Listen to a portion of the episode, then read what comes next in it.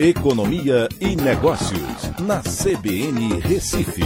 Oferecimento Cicred Recife e Seguros Unimed. Soluções em seguros e previdência complementar. Olá, amigos, tudo bem? No podcast de hoje eu vou falar sobre o setor de serviços, que é o principal responsável pela retomada nas contratações de mão de obra formal no país nos últimos 12 meses.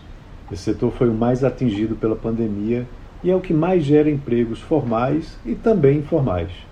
Entenda o que é que está por trás e quais são essas profissões mais demandadas.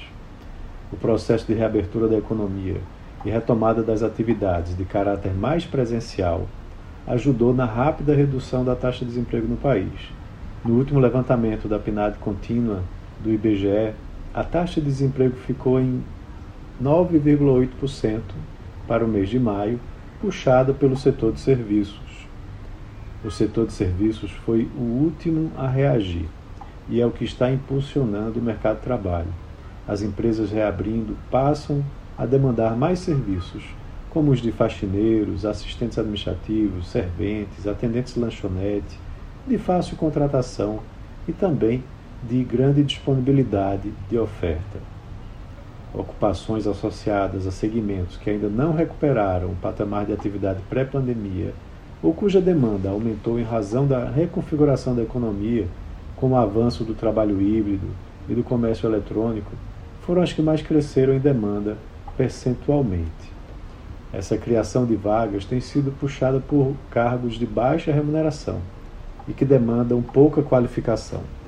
Por um lado, isso é bom, pois a maioria dos desempregados apresenta baixa qualificação e pode ser realocada de uma área de atuação para outra, diminuindo o desemprego de forma mais rápida. Por outro lado, a demanda por empregos mais específicos, que gera aumento de produtividade, crescimento da empresa, com caráter de investimento em capital humano, ainda está baixa.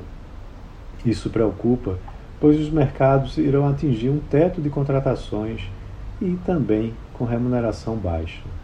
Para o segundo semestre, a velocidade de contratações vai continuar sendo determinada pelo ritmo de recuperação do setor de serviços e também pela indústria, devido à sazonalidade desse setor que no fim do ano, quando é, termina tendo que atender a demanda com um aumento de produção, né, justamente pela demanda de consumo no final do ano. Então é isso. Um abraço a todos e até a próxima.